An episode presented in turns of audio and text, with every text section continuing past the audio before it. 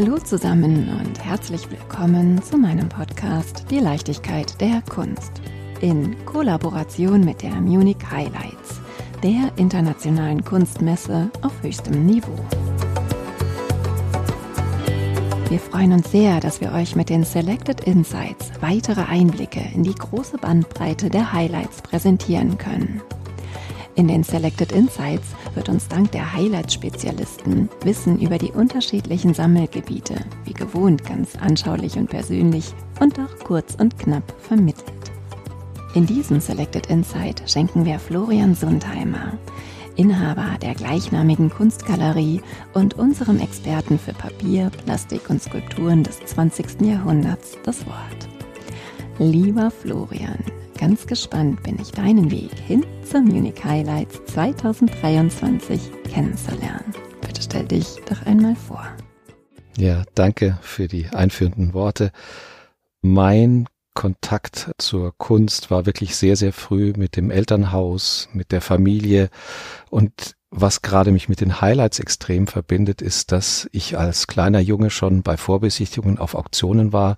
Und es gab noch einen weiteren kleinen Jungen und wir haben uns nur so auf Entfernung beäugt. Und es war kein anderer als Georg Laue, der wiederum mit seinem Vater auch auf diesen ganzen Vorbesichtigungen war und ähnlich wie ich ein ungewöhnlicher Junge war, der mehr mit Kunst zu tun hatte, als dass er jetzt unbedingt irgendwie zum Tennis oder zum Fußball immer unterwegs gewesen wäre. Ja.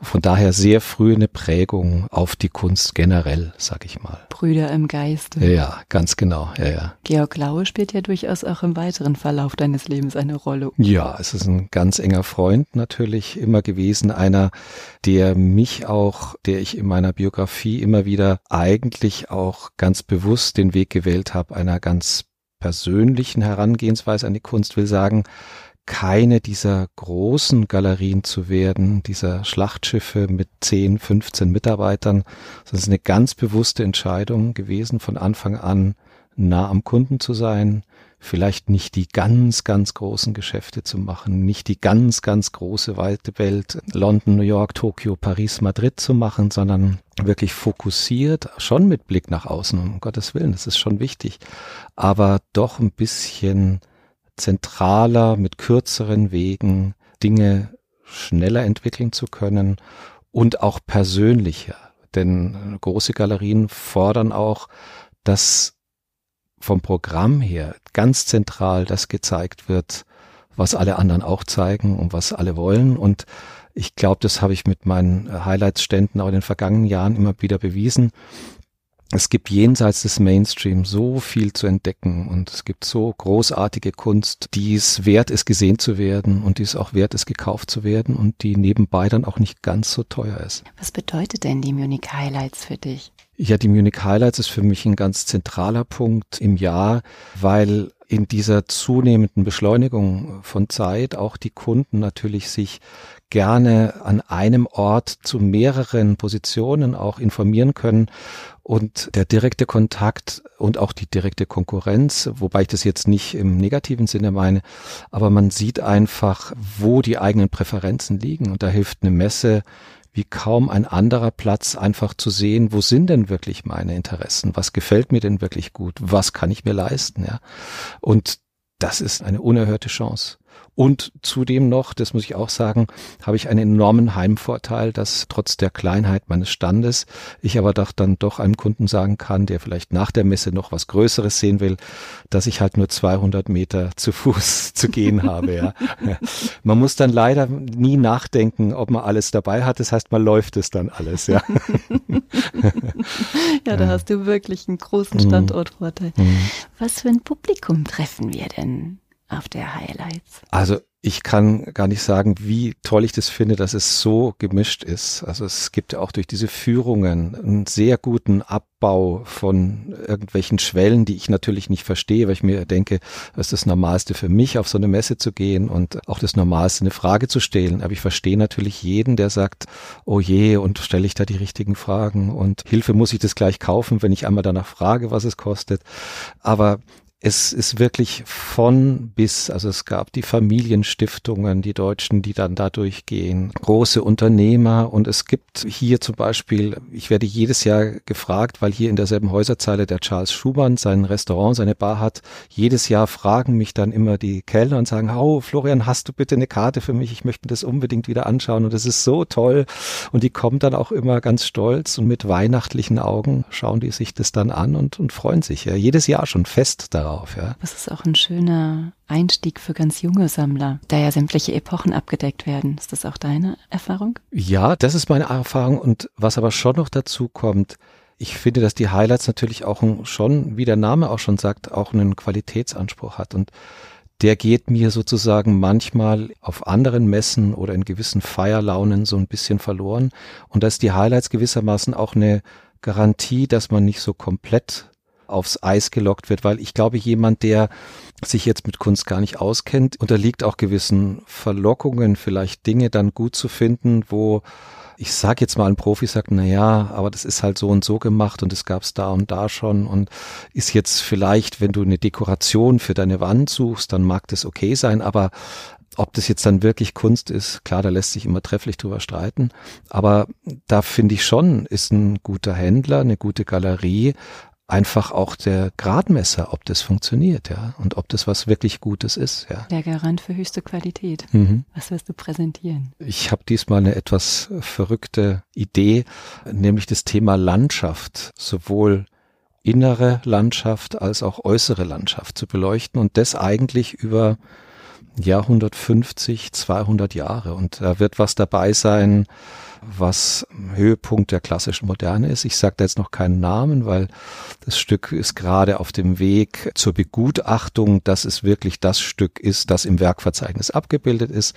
Und solange das nicht ist, will ich da nicht drüber sprechen, aber wirklich ein echter Höhepunkt, allein vom Namen her absolute Weltklasse und werde das aber auch wieder mit ganz zeitgenössischen Sachen kombinieren. Und der gewissermaßen Nullpunkt, wobei Punktlandschaft funktioniert nicht, aber die Null-Horizontlinie wird ein gewisser Künstler namens Norbert Kricke sein, mittlerweile leider auch schon verstorben, ein Düsseldorfer Professor und der hat gegen Ende seines Lebens Blätter nur mit einem einzigen Strich versehen. Sie nennen mehr zu Norbert Kricke. ja, Norbert Kricke ist einer der ganz bedeutenden und immer noch auch international viel zu unterschätzten Künstler. Mhm. Hat zwar in den 50er Jahren auch im MoMA schon ausgestellt, hat im LA County Museum eine große Ausstellung. Also ist wirklich in den 60er, 70er Jahren eine ganz feste Größe, auch in Düsseldorf gewesen. Geriet dann ein bisschen Verruf, weil er war zum einen derjenige, der Joseph Beuys an die Akademie mit berufen hatte und dann aber auch derjenige, der ihn von dort wieder mit anderen zusammen expediert hat. Also das ist so sein Segen und sein Fluch. Aber er war ein ganz großartiger Minimalist, der mit kleinsten Mitteln sowohl als Papier als auch im Raum mit feinsten kleinen Veränderungen den Raum neu definiert hat. Ja, und das darf man nicht vergessen. Nach dem Krieg diese Art von Minimalismus, der immer nur den Amerikanern zugeschrieben wird und wo die immer so behaupten, das hätten sie erfunden. Nein, da gab es eben so jemand wie Herrn Kricke, der das auch Anfang der 50er Jahre schon sensationell entwickelt hat. Ja. Von Düsseldorf nach Frankreich. genau, ja. ja. Ich habe vernommen, dass du da auch die ein oder andere Expertise hast. Ja, ja. Frankreich ist so mm, nicht zweite Heimat, um Gottes Willen, das darf man so nicht sagen. Aber ich erkenne diese Qualität an, dass die Franzosen, wenn man so, sowas überhaupt so generalisieren kann, aber so ein bisschen mehr plappern, nenne ich das jetzt mal. Also die, die machen einfach auch mal was, weil es einfach nur schön ist.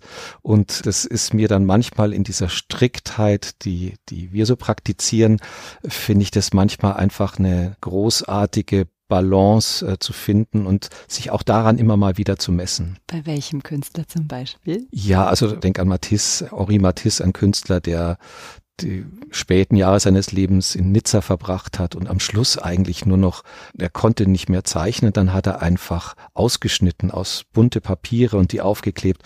Und es ist eine herrliche Frischheit und eine Unbekümmertheit des Umgangs mit Kunst, wo nebenbei auch Picasso war sehr eifersüchtig auf bestimmte Dinge, die Matisse gemacht hat. Über die Kunst hinaus? Über, ja, über die Kunst hinaus glaube ich nicht. Da war es eher umgekehrt so, dass Matisse hatte zwar seine Modelle, aber da saß die Frau immer hinten und hat aufgepasst, dass nichts passiert. Mist. da ging gar nichts, die hat aufgepasst.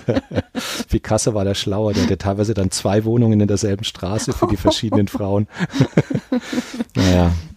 Ich habe ja dann auch an Henri de Toulouse-Lautrec mhm. gedacht. Ja, Toulouse-Lautrec. Ich habe das Glück, eine wirklich sehr, sehr schöne Zeichnung zu haben, die aber jetzt auf dieser Messe wahrscheinlich gar nicht gezeigt wird, weil es ist das Gegenteil von Landschaft, es ist eine Theaterszene. Ach, du weißt du, das macht gar nichts. Das ist jetzt einfach die Brücke für Ach, die diese Brücke. 200 okay. Meter. Ja, für die 200 Meter, genau.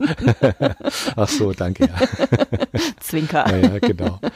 Ja, nein, aber da ist das großartig und das vielleicht auch nochmal zu dem Thema Frankreich oder da verbindet sich es auch wieder mit jemand wie Herrn Kricke. Die Geschwindigkeit und die Schnelle, mit der Toulouse-Lautrec quasi wie ein Fotograf auf eine bestimmte Szene gewartet hat. Also es gibt von ihm so Berichte, wo er dann bei bestimmten Tänzen immer gewartet hat, bis die Tänzerin genau an der einen Stelle war und dann hat er ganz schnell gezeichnet, um genau diesen Moment zu fixieren. Und das sind Dinge entstanden, die aus dieser Winzigkeit des Moments in die, äh, es ist sehr pathetisch, aber sie sind halt jetzt da und sie sind festgehalten und man kriegt ein bisschen, bisschen was mit. Ja. Ich hatte zum Beispiel auch eine andere Zeichnung von Toulouse-Lautrec, die ist auf der Rückseite einer Speisekarte gemacht und dieses Restaurant hieß nicht anders als Ramor, also tote Ratte.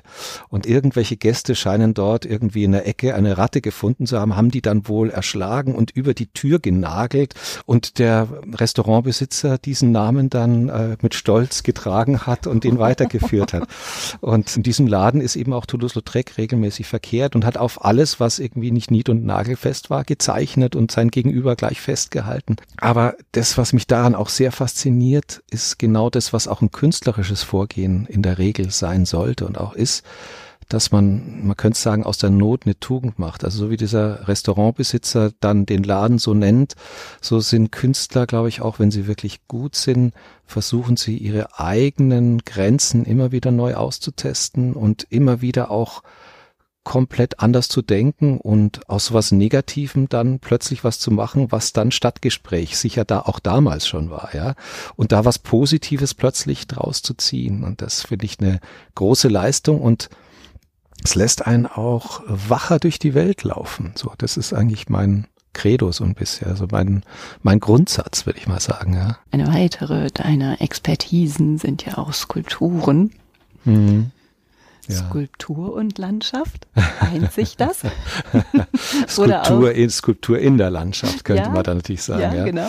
Aber das ist, ja, das ist, also das, das Feld der Skulptur ist zum einen hochinteressant, weil Skulptur nochmal was ganz anderes einbringt, nämlich das Licht. Und ich habe das Glück gehabt, sehr klasse Bildhauer persönlich über lange Zeit begleiten zu dürfen und zu können und sehr viel von denen gelernt, dass es einen Unterschied macht, ob eine Skulptur auf einem hellen Untergrund steht, auf einem dunklen, ob das Licht von der Seite, von oben, von unten kommt bis hin zu so Sachen, dass es auch Skulpturen gibt, die aus mehreren Seiten zu sehen sind oder auch auf mehrere Seiten zu stellen sind, was auch ein absoluter Albtraum werden kann, weil wenn man dann ein Werkverzeichnis, also sprich alle Figuren, die dieser Mann je gemacht hat oder diese Frau, wenn man das dann dokumentieren will, oft gar nicht weiß, wenn man das aus einem ganz kleinen anderen Winkel fotografiert, weiß man schon nicht mehr, ob das dieselbe Skulptur ist oder eine andere, die nur ähnlich ist, ja.